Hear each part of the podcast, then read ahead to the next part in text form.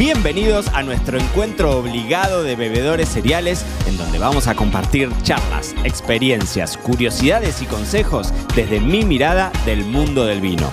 Yo soy Mariano Braga y esta es la segunda temporada de Me lo dijo Braga, el podcast. Bueno, muy bienvenidos a todos los bebedores cereales del otro lado a un nuevo episodio de Me lo dijo Braga, el podcast, en donde tenemos entrevista, en donde tenemos un invitado de lujo que lo tenemos acá relativamente cerca, porque está en Burdeos, lo tenemos acá, cerquita, acá nomás.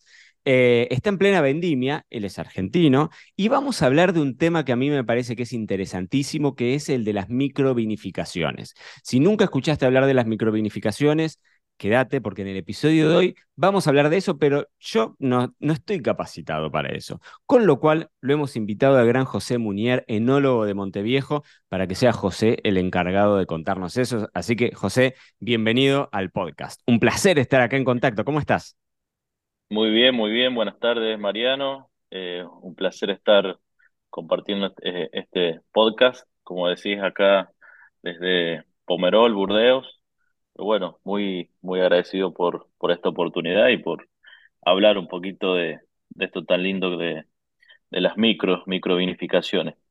Bueno, primero arranquemos de eso. ¿Por qué estás ahí? Y contanos si querés, así para, eh, si tenemos del otro lado un bebedor cereal que no está al tanto, me gustaría que me cuentes, más allá de el trabajo de Monteviejo, el vínculo de Monteviejo con Burdeos, específicamente con Pomerol, y por qué estás ahí de cosecha. Contanos un poco. Bueno, bueno, eh, la familia Pereverger a través de Catherine adquiere primeramente ¿no? el Chateau Monbiel y luego Chateau Legué acá en Pomerol, eh, un poco incursionando ¿no? en, el tema del vino y luego de la mano de Michel Roland, Catherine decide invertir en Argentina en el proyecto Clo de los Siete. Eh, eh, inaugurando o, haciendo ¿no? desde cero la bodega Monteviejo, de la cual la familia es propietaria, es decir, que eh, tienen la propiedad eh, en Argentina, Monteviejo, y también los chateaux acá en Pomerol. Por eso es que vendimia tras vendimias, tanto en Argentina como en Francia, hay un intercambio entre equipos, ¿no? el equipo nuestro de Monteviejo y el equipo de acá de Pomerol, un intercambio de, de, conocimientos, de ideas, de, de, amistad, ¿no? Ya para, para que la vendimia sea un poco con ese gran equipo que formamos eh, tanto Francia como Argentina. Y vas ahí todos los años. Vos me contabas que ya desde hace bastante tiempo que vas y haces estas doble, doble cosechas, que para el enólogo es toda una experiencia, ¿no? Porque si no, en tu vida tenés la cantidad de cosechas de tus años, si tenés 20 años trabajando en la industria de vino, son 20 cosechas, pero la posibilidad de duplicar y hacer cosecha en el hemisferio sur y en el hemisferio norte es también, ¿no? O sea, duplicarte la experiencia. Tal cual, tal cual, son dos vendimias al año, en mi caso desde el 2012 hubo eh, un par de vendimias ahí que, que no vine por la pandemia y, y porque nació mi hija, pero eh, como vos decís, eh, es una gran oportunidad, una posibilidad de, de adquirir mayor sensibilidad, ¿no? en cuanto al, al momento más importante que es la, la cosecha, la vendimia y la elaboración. Eh, y es así, ¿no? un poco la escuela nuestra tiene que ver con eso, con más allá de lo técnico, con, con los sentidos, ¿no? Desde el viñedo hasta, hasta luego en, en la copa. Totalmente, totalmente. Y esa posibilidad, eso, de duplicar la experiencia, me imagino que uno se enfrenta al doble de problemas, de desafíos, de, de, situaciones de cosecha, porque recién estábamos hablando que me contabas que es una añada caliente en Burdeos, y entonces uno también, es, ¿no? O sea, cada año es un cachetazo de realidad que te, que, que, te hace poner al tanto de novedades y demás. Así que también es una forma en la que me imagino que te terminás enriqueciendo, ¿no? Lo que aprendes en el norte, después lo aplicás en el sur, y lo que aprendiste en Mendoza, después lo, lo replicás en Burdeos. Bueno, escúchame, José, quiero que hablemos de esto, del tema de las microvinificaciones. Microvinificaciones, quiero que me detalles vos. Yo solamente voy a hacer como introducción que hace muchos años, cuando yo no peinaba canas, mirá lo que te digo, visitándolo a Marce Pelleriti en Chateau Leguay, parte de, la familia de, de, Monteviejo, fue la primera vez que escuché hablar de este concepto de microvinificaciones, de vinificaciones integrales y demás. Y hoy es un tema que es quizás un poco más usual. Uno lo suele ver replicado en otras bodegas, pero en ese entonces me acuerdo que yo te digo que fue hace muchos años, habrá sido hace ocho años, nueve años, no sé, hace, hace un montón, em, era poco visto. Contame un poco, así como para iniciados, qué es una microvinificación y empecemos a charlar del tema. Dale, como concepto, eh, a modo de definición, es eh, vinificar eh, en un recipiente chico, digamos, vinificar en un recipiente que puede variar, ¿no? Pero en general entre 150 a, a, a 1000 litros como mucho, a 600 litros como mucho. Entonces, se trata de, de hacer vino en un recipiente eh, mucho más pequeño que un tanque, que una pileta de, la, de las tradicionales, ¿no? Y bueno, eh, con las ventajas que trae todo esto. Pero en realidad se trata de, de recipientes chicos que, que bueno, eh, si vamos a hablar de nuestro caso, el que más usamos o el que mejor resultado nos ha dado es la barrica de 225 litros.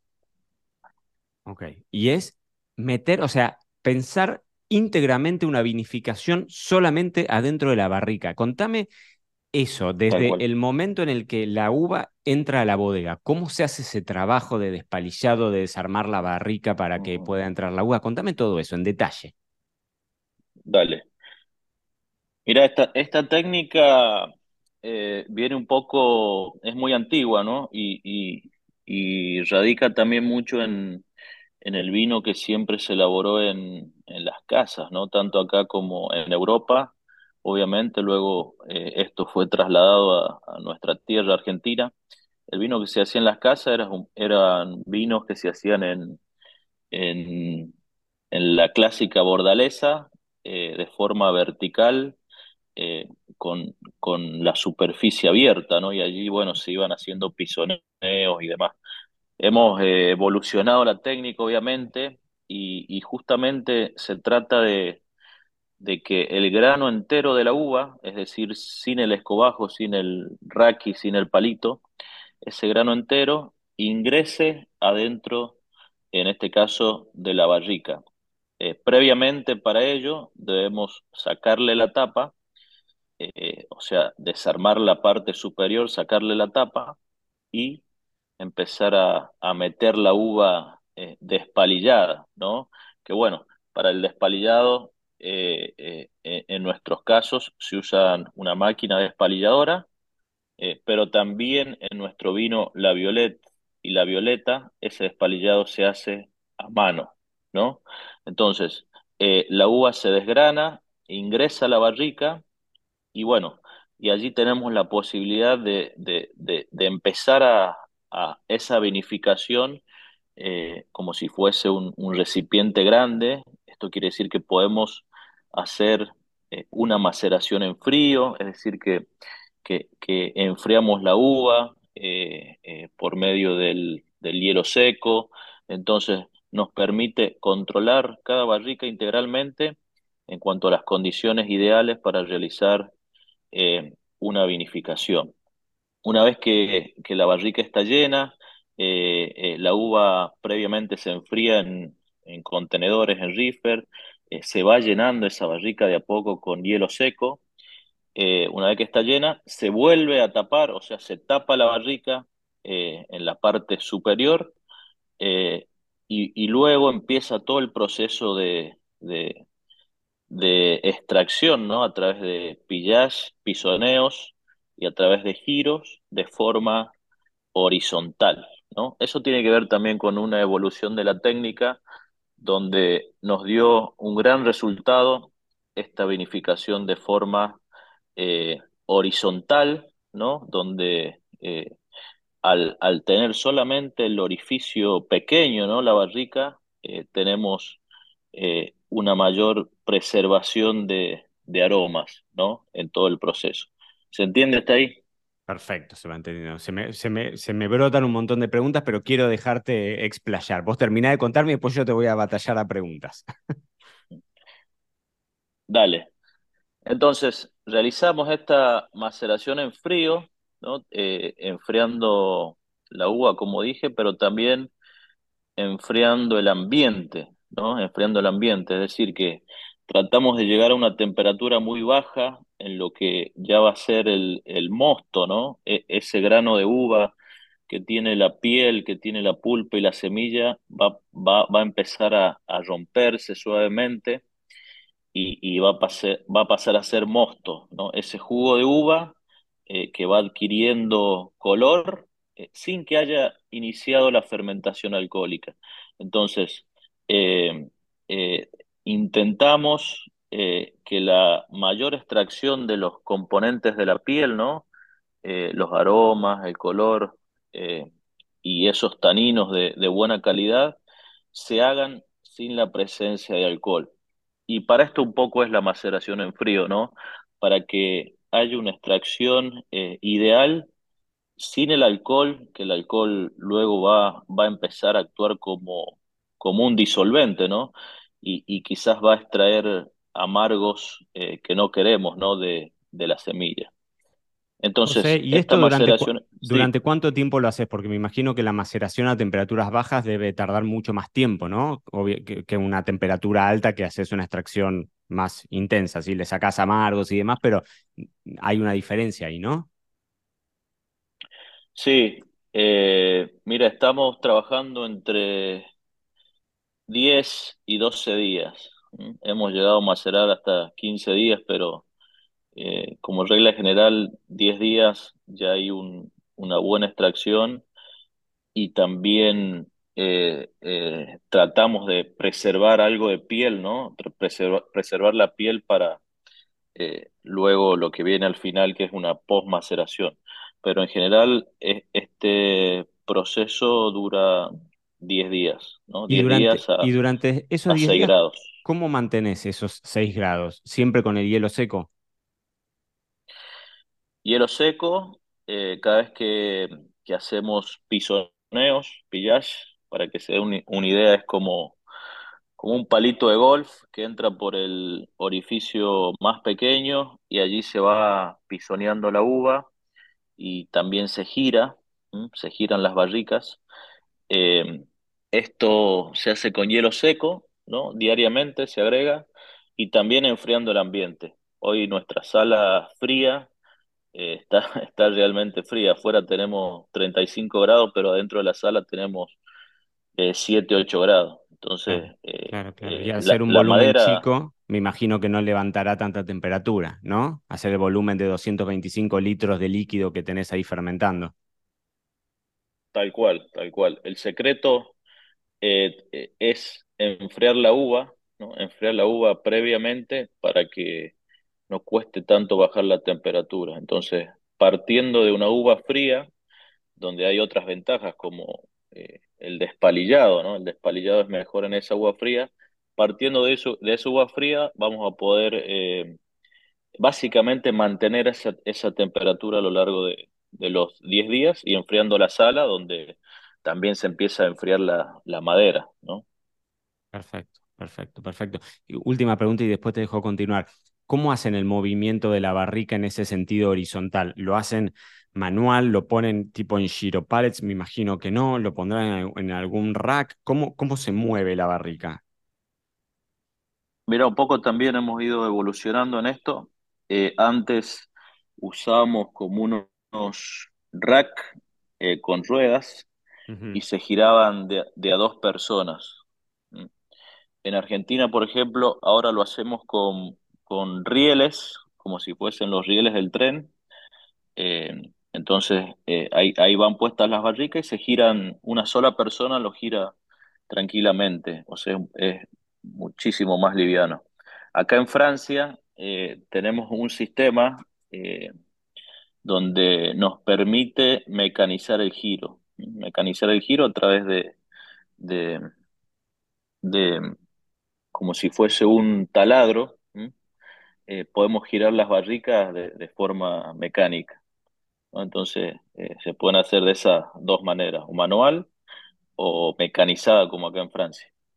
Espectacular, interesantísimo. Es. Y entonces, una vez que pasaron esos seis, eh, perdón, 10 días a temperaturas bajas, 6 grados, que lo estuvimos haciendo esa maceración en frío, ¿qué es lo que sigue después de eso? Después de eso, eh, lo que hacemos es apagar el frío de la sala, o sea, cortamos el frío y, y por inercia, ¿no? Una inercia de, de, las levaduras que ya hay en el mosto, eh, empieza a subir la, la temperatura del, del, mosto y allí es donde calentamos la sala. Entonces pasamos de, de una sala fría a una sala caliente. Eh, calentamos a 25 grados, entre 22 y 25 grados la sala, para que esa fermentación empiece a darse de forma, de forma lenta, ¿no? De forma lenta. Entonces, eh, en ese lapso de dos días, desde que cortamos el frío hasta que empezamos a calentar, ya va, va iniciando la fermentación alcohólica, ¿no? Donde, donde las levaduras eh, van a transformar esos azúcares eh, básicamente en, en alcohol y, y, gas carbónico. Perfecto, perfecto. Ahora, es un trabajito sumamente artesanal. ¿Qué cantidad, por ejemplo, ustedes lo están haciendo en La Violeta, en el Linda Flor La Violeta, en Monteviejo, en Mendoza, y en, dentro de Chateau La Violette, en el icono, ¿no? En La Violette. ¿Qué cantidad de producción tienen de esas etiquetas? Mira, acá de La Violette, eh, máximo 5.000 botellas. Eh, y de La Violeta en Argentina hacemos 12.000 botellas. Es decir, que eh, aproximadamente en, en Argentina microvinificamos solo para La Violeta 100 barricas más o menos. Y en total en Argentina 600 hacemos. Claro. Eh, un trabajo eh, 100% manual que requiere eh, eh mucha gente eh, que, que se, se, fue especializando en esto, ¿no? que de, de nuestros equipos. Y, y bueno, el resultado realmente vale la pena, ¿no? Todo ese, toda esa, esa inversión de tiempo, de trabajo, de, de personas, eh, de, esa evolución de, de, conocimiento también que vamos teniendo, realmente eh, estamos muy satisfechos. Bueno, y contame de eso, José, justamente del resultado, de qué esperamos de un vino que esté microvinificado, en este caso en barrica, versus un vino, no sé si en algún momento habrán hecho algún tipo de tipo prueba experimental, ¿no? O sea, mismo, misma uva de la misma finca y hacer una diferencia entre lo que podría ser una microvinificación en una barrica de 2.25 versus un tanque de 5.000 litros, por ejemplo. No sé si en algún momento lo hicieron, pero si no, contame qué es lo que uno espera de una microvinificación y que hace que ustedes desde la enología, digamos, justifiquen un trabajo tan artesanal y tan manual. Mira, lo que, lo que siempre buscamos como un poco como filosofía y, tratando de manifestar en, en, nuestros vinos, nuestros terroir, es, es hacer vinos eh, que tengan personalidad, ¿no? Vinos con intensidad en cuanto a color, aromas, pero que también sean vinos con, con, con buena con una elegancia en la boca, con suavidad en la boca, con buena textura y con una madera bien integrada. Entonces, eh, esas tres cosas son las que, la que hemos venido buscando y logrando a través de las mi microvinificaciones. Hacer vinos eh, de gran intensidad en, en, todos estos puntos, ¿no? Aroma, eh, sabor, color, y también vinos que, que se dejen tomar con una madera bien, bien integrada. Eso lo hemos logrado entendiendo, desde que, entendiendo que desde el inicio, ¿no? Eh, la uva eh, empieza a, a, jugar ese, ese papel con la madera, esa interacción desde el, desde el nacimiento, ¿no? Es un poco poético, pero eh, podemos afirmar que, que desde ese nacimiento del vino eh, ya la uva está en contacto con la madera, tal es así que después que separamos los sólidos de los líquidos, ese vino flor vuelve a la misma barrica de manera tal que, que haya una integración mayor, ¿no? De, de, de lo que ya es, ya es el vino. Y una vez que lo sacaron de barrica, ¿cuánto tiempo lo vuelven a dejar en esa misma barrica en donde se hizo la, fermentación inicial? Nuestros vinos microvinificados en general eh, pasan eh, 24 meses, de 18 a 24 meses eh, en barricas. Eh, por ejemplo, la Violeta tiene barricas de primer uso, pero bueno, un Linda Flor Malbec, por ejemplo, 50% primer uso, 50% segundo uso, pero en general son entre de 18 a, a 24 meses. Genial. Y la pregunta que me queda que, y que tiene que ver con este uso de madera, y, y, me gusta acá también tu visión, porque tu visión es, e, e, es, es, particular en el hecho de tener experiencia en dos regiones climáticamente muy distintas, con estilos de vino que son muy distintos, más allá de que Burdeos uh -huh. está caliente en las últimas añadas y demás, pero me gustaría que me cuentes vos, ¿cómo es el impacto de la madera? O sea, en estos casos decimos, bueno, vinificaciones integrales. El vino desde que nace, nace aliado a la barrica. Entonces hay como un ensamble ahí a nivel organoléptico que están como bastante los eslabones enganchados, ¿no? No, no, no se siente esa, esa disociación entre el aroma de la fruta versus la, la madera. Genial. Eso que me contaste te lo entendí perfecto. Ahora, desde vos viéndolo, por ejemplo, estando ahora en Burdeos, en donde es una región que eh, mm, históricamente, digamos, al ser una región más bien fría, se valía de la madera como para darle un poquitito más de estructura a los vinos, ¿no? Y ahora uh -huh. está cambiando esto de alguna forma porque los últimos años vienen con cosechas muy calientes y demás. ¿Vos ves que hay una tendencia a nivel elaboración en Burdeos y contame también cómo lo ves en Mendoza de un uso distinto de la madera, de distintos tiempos, de distintos grados de tostado, del foco, no sé, en el proveedor del roble del que viene ese bosque. Contame un poquitito eso. Sí, tal cual, tal cual como decís, eh, de igual manera con, con, que con la vinificación hemos ido perfeccionando, evolucionando y aprendiendo, ¿no? Eh, en lo que tiene que ver con con la barrica, con los toneleros, con los tostados, con los bosques, con quizás eh, tal proveedor para tal variedad, tal hasta parcelas, ¿no? Hay parcelas de Malbec que se elaboran con, con algún tipo de barrica, otras con otro, y fundamentalmente trabajando en que los tostados sean eh, homogéneos eh, y la calidad de las barricas sean homogéneas año año a año para eh, realmente poder trazar una línea y, y, mantener ¿no? eh, el estilo.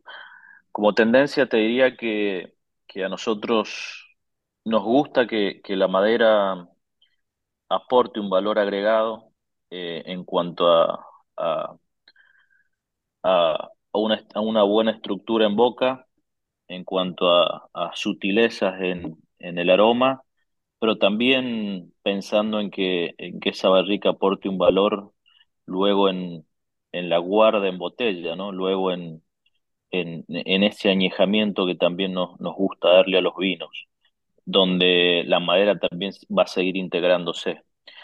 Entonces, eh, nosotros defendemos ¿no? el, el, uso de la madera, pero también entendemos que hay un, gran trabajo eh, eh, cuando, cuando la usamos, ¿no? Donde queremos lograr que esa madera eh, le dé ese valor agregado al vino, pero que también no sea, no, no impacte negativamente en, en, la personalidad y en el carácter eh, varietal, por ejemplo, de un Malbec en, en, en la botella. Claro, claro, claro.